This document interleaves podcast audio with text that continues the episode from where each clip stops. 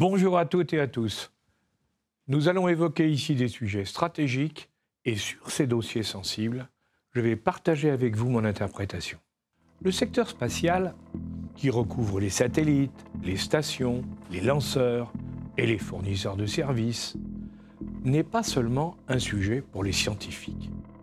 C'est un domaine stratégique où les plus grandes puissances se livrent une guerre économique, territoriale et militaire.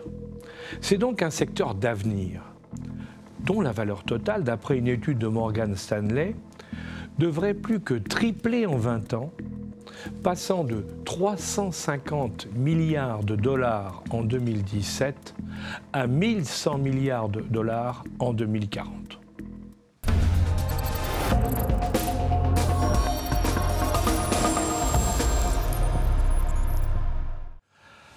Bien sûr, ceci explique l'intérêt des entrepreneurs privés, comme Airbus Space, qui, dans la suite d'Elon Musk, se sont lancés dans l'aventure.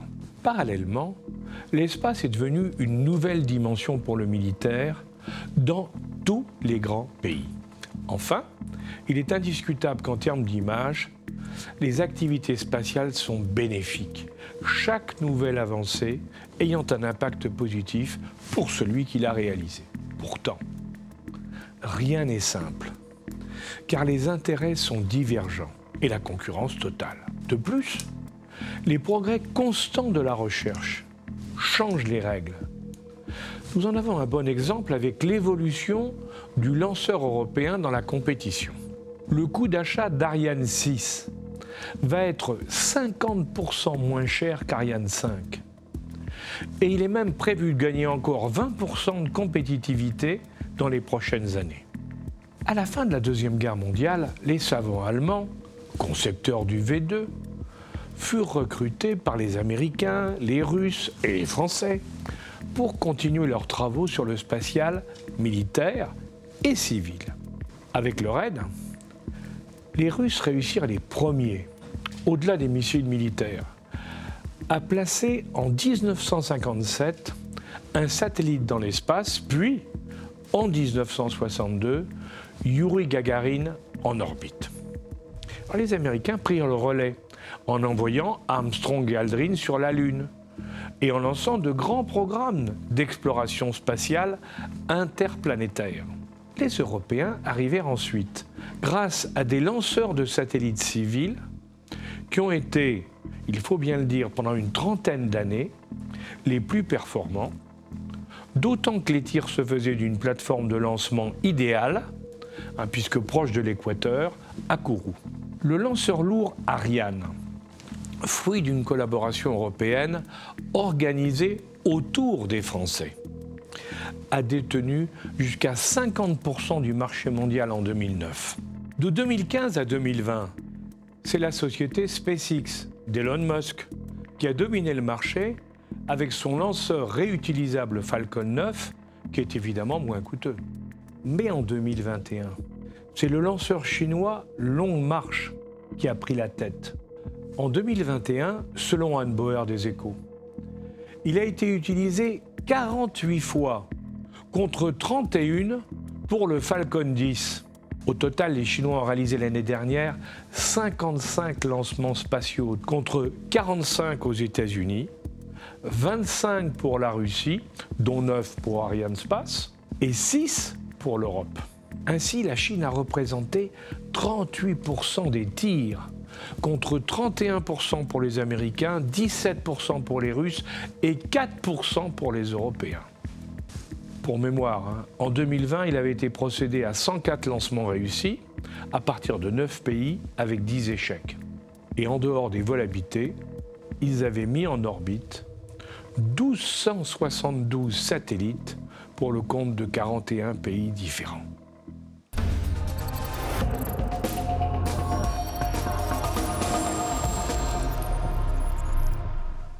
En dépit du lancement réussi, il y a quelques jours, du télescope James Webb par une Ariane 5, l'Europe est donc en difficulté. D'une part, le nouveau lanceur Ariane 6, qui sera lancé en 2022, n'ayant pas de premier étage réutilisable, et beaucoup plus cher que son concurrent américain. D'autre part, les Italiens veulent produire une nouvelle version de leur lanceur de petits satellites, la Vega E, qui pourrait récupérer neuf missions institutionnelles confiées aujourd'hui à Ariane. Enfin, les Allemands, qui produisent déjà des petits satellites, supportent mal la direction française du projet, considérant que le spatial leur revient historiquement de droit. Vincent Lamigeon dans Challenge nous informe qu'ils veulent construire des micro-lanceurs à travers d'OHB et d'ISAR Aerospace, puis monter rapidement en gamme pour être l'opérateur d'Ariane 7. Et c'est pour contrer ces velléités que le président Macron a annoncé récemment la mise au point pour 2026 du projet Maya Space visant à les concurrencer. En attendant, le coordinateur du spatial en Allemagne envisage la mise en place d'une barge de lancement en mer du Nord pour concurrencer Kourou. Alors pendant que les Européens se battent entre eux, la Chine développe une politique spatiale visant à faire jeu égal avec les États-Unis. Elle assure de nombreux lancements de satellites pour son compte et celui d'autres pays asiatiques et développe des vols habités. Il faut bien le dire, longtemps tenue par les Occidentaux comme négligeable dans l'espace. Elle est devenue, en mai 2021, le deuxième pays à faire évoluer sur Mars un petit robot. Après avoir été la première en 2019 à poser puis à faire redécoller un engin sur la face cachée de la Lune. Aujourd'hui, elle est en train de construire en 10 étapes une station spatiale, la sixième étant en cours, avec trois astronautes envoyés en octobre pour six mois. Et l'objectif vers 2030 est d'envoyer des Chinois sur la Lune, puis d'y installer avec les Russes une base habitée.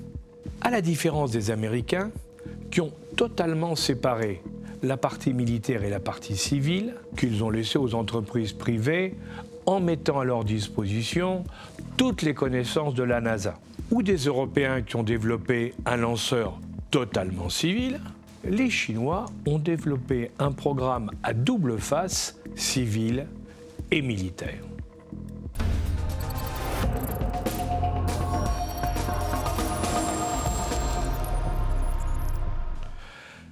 Chez les Américains, la compétition entre les entreprises privées est d'autant plus forte que les principaux chefs d'entreprise concernés, comme Musk, Bezos ou Branson, y investissent une partie de leur fortune personnelle. Il est vrai que c'est un secteur dans lequel les valorisations au Nasdaq sont très élevées et les levées de fonds spectaculaires, ce qui facilite le lancement des start-up américaines du New Space. Ainsi, selon l'économiste Pierre Lyonnais, SpaceX est valorisé plus de 80 fois sa valeur réelle, ce qui la rend évidemment attractive, mais constitue une bulle explosive en cas de problème. De plus, selon une technique utilisée dans l'armement et l'aéronautique, la NASA et la Défense passent des commandes institutionnelles qui assurent le financement des coûts fixes en permettant aux industriels d'avoir à l'export des prix plus compétitifs.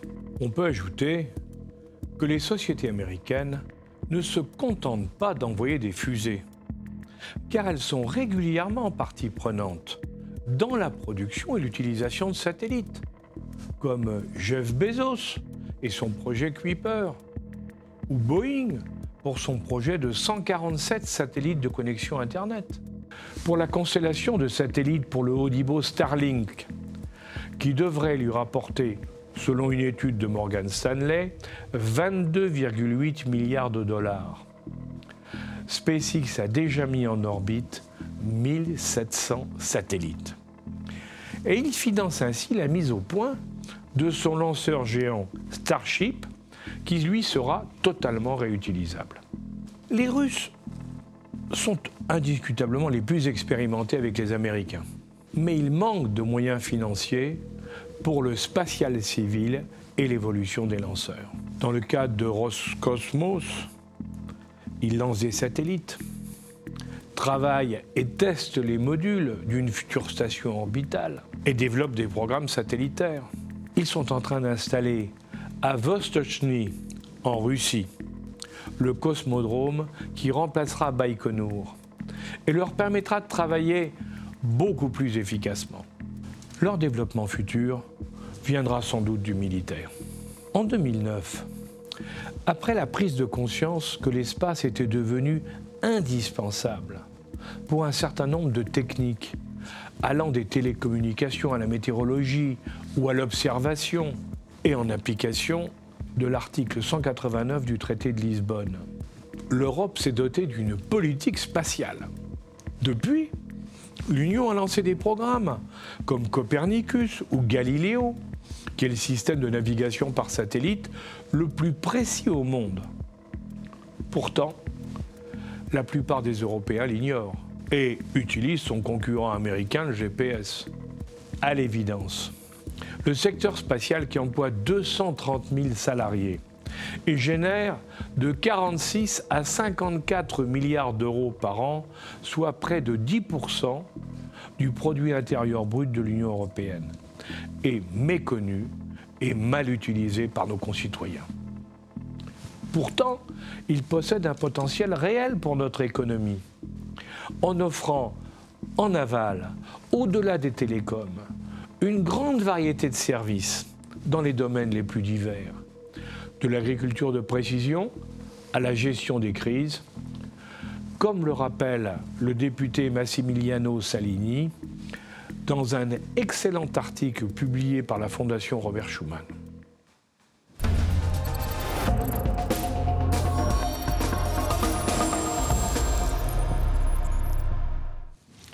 Aujourd'hui, comme l'écrit Michel Cabirol dans la tribune, des satellites d'observation civile, comme le système Pléiade d'Airbus Space, ont une résolution inférieure à 30 cm. Ils permettent de faire des études depuis l'espace sur l'état des cultures, permettent d'identifier de manière précise les zones présentant une croissance ou une végétation différente. Les données satellitaires génèrent les cartes de prescription pour une utilisation optimale des engrais, des pesticides et de l'irrigation. Et bien sûr pour éviter le gaspillage, réduire la pollution des sols ou de l'eau et réduire l'empreinte carbone des exploitations. Toutes ces données d'origine spatiale peuvent être intégrées aux informations locales, aux données météorologiques et aux données historiques sur la production des différentes parcelles. On peut ainsi hiérarchiser les temps et les zones de récolte et grâce à des modèles agronomiques, faire des estimations prévisionnelles sur les rendements des cultures. Ici, le défi consiste à permettre aux plus petites exploitations agricoles d'utiliser ce type de technologie, comme ceci commence à se faire en Espagne et en Italie. Les technologies spatiales offrent également des informations pour la planification et la surveillance des infrastructures. Grâce à l'analyse interférométrique basée sur les données spatiales du radar, il est possible de mesurer en temps réel des déformations millimétriques de structures comme les barrages, les ponts, les bâtiments ou des déplacements du sol dus aux variations thermiques, pouvant aller jusqu'au glissement de terrain. Ainsi, en intégrant l'analyse satellitaire dans les modèles 3D à haute résolution. Il devient possible de fournir des informations détaillées pour la conservation de nos biens culturels et historiques et de générer des modèles d'évolution de leur dégradation due aux phénomènes environnementaux. Peu de gens savent que l'observation de la Terre génère aussi des analyses sur la qualité de l'environnement. C'est ainsi que nos villes peuvent bénéficier des technologies satellitaires pour des services comme, par exemple, la détection des fuites d'eau ou des canalisations de chauffage, l'identification des abus en matière de construction ou d'environnement, ou encore prévenir les situations critiques liées à l'instabilité hydrogéologique. Tout ceci est obtenu à partir des mesures réalisées par les différents types de satellites qui tournent au-dessus de nous et qui se retrouvent sur le même type d'orbite. En 2010, il y avait environ 200 satellites en orbite. En 2021, on en compte 4000 pour les satellites dits actifs. Et en 2030, il y en aura plus de 100 000 autour de la Terre, disposés pour l'essentiel dans des configurations particulières, les fameuses constellations. Selon un article de Nature, plus de 29 000 satellites, morceaux de fusées et autres débris suffisamment gros pour être suivis depuis le sol terrestre, sont actuellement en orbite autour de la planète. Les plus petits débris se comptant par millions. Or, à une vitesse orbitale de 7 à 8 km par seconde, même le plus petit objet peut avoir des conséquences redoutables. C'est ainsi que la Station spatiale internationale a dû manœuvrer pour éviter un débris six heures avant le lancement de la récente mission Crew 3. Et déjà en mai, elle avait été heurtée par un débris indétectable qui a mis hors d'usage un de ses bras mécaniques. On comprend pourquoi l'inquiétude augmente chez tous les experts, avec les lancements de constellations de nanosatellites.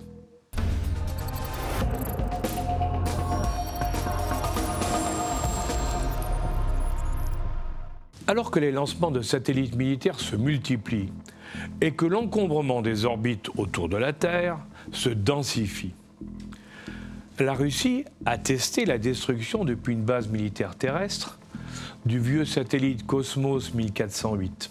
Il en est résulté un nuage de plus de 1000 débris spatiaux, obligeant les sept astronautes à bord de la Station spatiale internationale à rejoindre en urgence leur vaisseau par crainte d'une collision. Alors, au-delà de la gesticulation médiatique contre le tir russe, il faut se souvenir que les Chinois en 2007, puis les Américains en 2008 et les Indiens en 2019 ont fait la même chose. Et que cet ajout aux multiples débris existants doit donc être relativisé. Hugh Lewis, le chef du groupe de recherche en astronautique de l'Université de Southampton, a indiqué récemment que le risque de collision ne cesse d'augmenter depuis les premiers lancements des milliers de mini-satellites du projet Starlink en mai 2019. Chaque semaine, ils sont impliqués dans près de 700 rencontres rapprochées d'engins spatiaux qui obligent à réaliser des manœuvres d'évitement coûteuses en carburant. Comme l'indique Anne Boer dans les échos, il faut agir vite, car les risques d'accident vont se multiplier. On estime qu'en 2030, on aura 20 000 débris très problématiques dans la bande la plus utilisée de la basse altitude là où se situera l'essentiel des constellations d'observation ou de télécommunication. Et c'est pourquoi, à l'occasion du Forum de Paris sur la paix, l'initiative Net Zero Space a été lancée par les Européens. Considérant que l'espace est un bien commun, elle demande la mise en place d'urgence de règles du jeu afin de ne pas polluer l'orbite basse avec davantage de débris et la nettoyer pour permettre son utilisation durable. Alors on trouve aux côtés du CNES Telsat, Ariane Espace, l'entreprise chinoise chez STL, Changwang Satellite, les services européens de surveillance spatiale, le USST, diverses start-up, mais pas les Américains.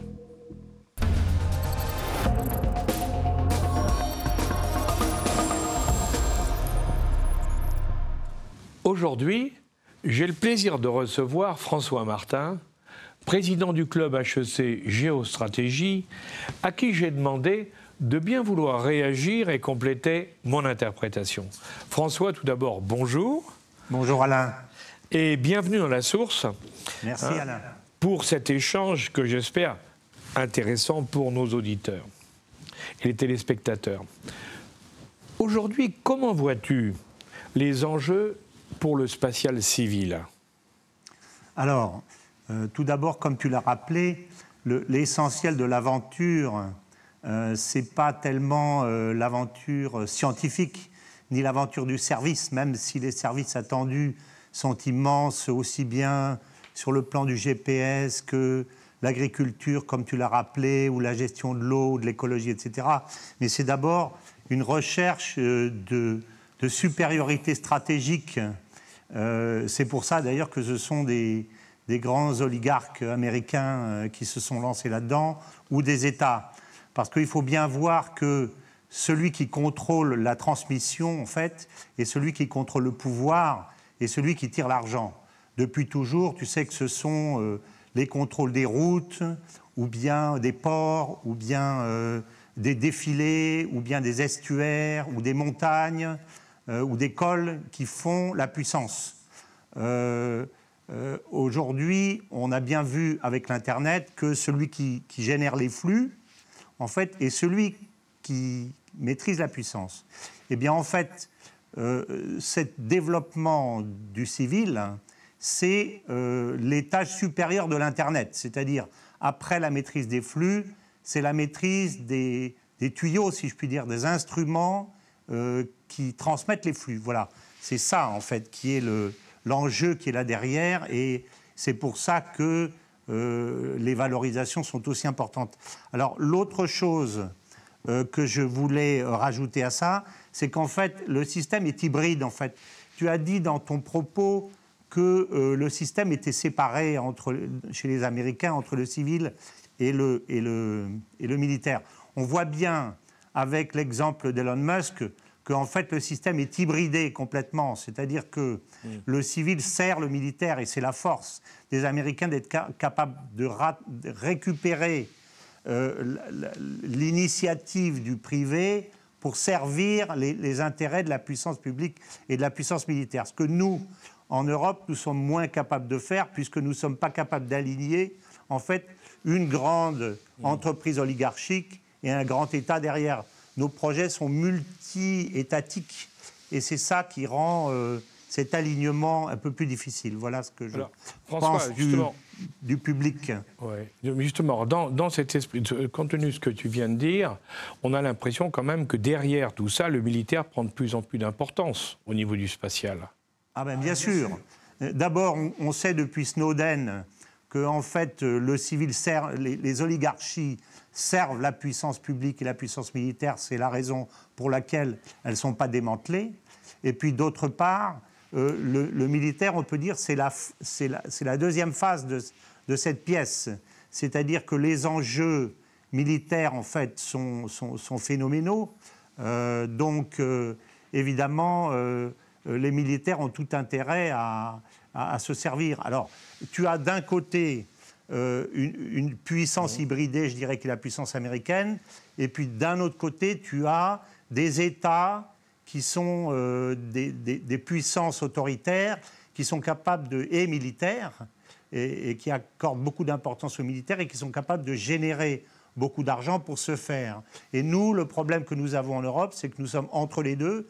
Nous sommes pas suffisamment, euh, je dirais, euh, une puissance hybride libérale et pas non plus des régimes autoritaires pour pouvoir sourcer euh, suffisamment d'argent. D'accord. Écoute, Merci François pour tous ces, éclairages et ces apports que tu viens de donner parce qu'ils sont, ils sont très instructifs dans la mesure où effectivement on a une vision du spatial qui est une vision un peu partielle et partiale, je dirais. Hein. et grâce, grâce au coup de projecteur qu'on peut donner, euh, ça permet de mieux comprendre la réalité de ce qui est en train de se passer, dans lesquels, comme tu le disais, euh, mon Dieu, l'Europe a pris quand même un certain nombre de problèmes auxquels elle doit faire face. Alors je pourrais rajouter une petite chose peut-être, c'est qu'en fait, les gens ne se rendent pas compte que, en fait, si tu veux, dans, les étapes supérieures de la guerre euh, successives, tu as toujours eu, en fait, les défensifs et les, offensifs qui se sont succédés. euh, à un moment donné, je dirais que le nucléaire, c'est la quintessence du défensif, parce que je ne t'attaque pas, mais si tu me touches, je te tue. Donc, et, l'espace est peut-être le, premier domaine et le, seul, et ça c'est terrifiant, qui est à la fois défensif et offensif, parce que tu peux écouter, tout voir de ton adversaire, tout savoir, et à un moment donné, je ne sais pas si aujourd'hui c'est capable, on est capable de le faire, mais tu es capable de brouiller euh, les communications spécifiques à destination d'un pays et tu es capable de vitrifier un pays complètement euh, ou de briser ses satellites. Et, tu, le, tu, le, euh, tu le tues en fait. Tu, ne tues pas les personnes mais, mais tu le paralyses totalement comme, comme la morsure d'un cobra. Donc on est, je pense que c'est une des raisons pour lesquelles les militaires poussent à ce point-là. c'est qu'on on est vraiment au stade ultime de la guerre et euh, et, dans, quelque chose, dont, à mon avis, qu'on n'imagine pas encore. Merci François pour toutes ces, tous ces apports. Hein, et à bientôt. Merci.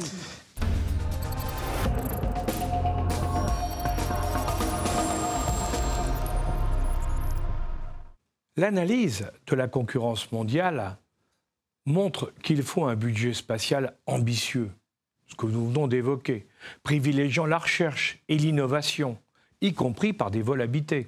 C'est essentiel non seulement pour permettre à l'Europe de jouer un rôle au niveau mondial, mais aussi pour garantir l'autonomie stratégique de l'Union et la compétitivité de son industrie.